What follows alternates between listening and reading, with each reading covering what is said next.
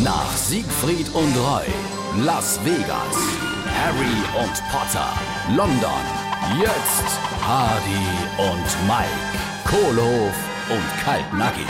Oh, hat das wieder Spaß gemacht, oder? Mit dem Hokuspokus Fidibus, die ganze Shows. Jo, war das eine Stimmung? Äh, Und überhaupt, das Busfahren. äh, Ich bin ja richtiger Fan. gell? Stimmt, ich han sogar schon überlegt, ob ich nicht morgens nicht immer mit dem Bus auf die Arbeit fahre. Das spart ja auch einen Haufen Sprit. Jo, das habe ich auch gedacht, aber es stimmt nicht. Wie, es stimmt nicht. Ich hans probiert. Ich han das Auto stehen lassen und bin mit dem Bus auf die Arbeit gefahren. Aber der schluckt ja das Dreifache. Hardy und Mike, Kohlhof und Kaltnackig. Gibt's auch als SR3 Podcast.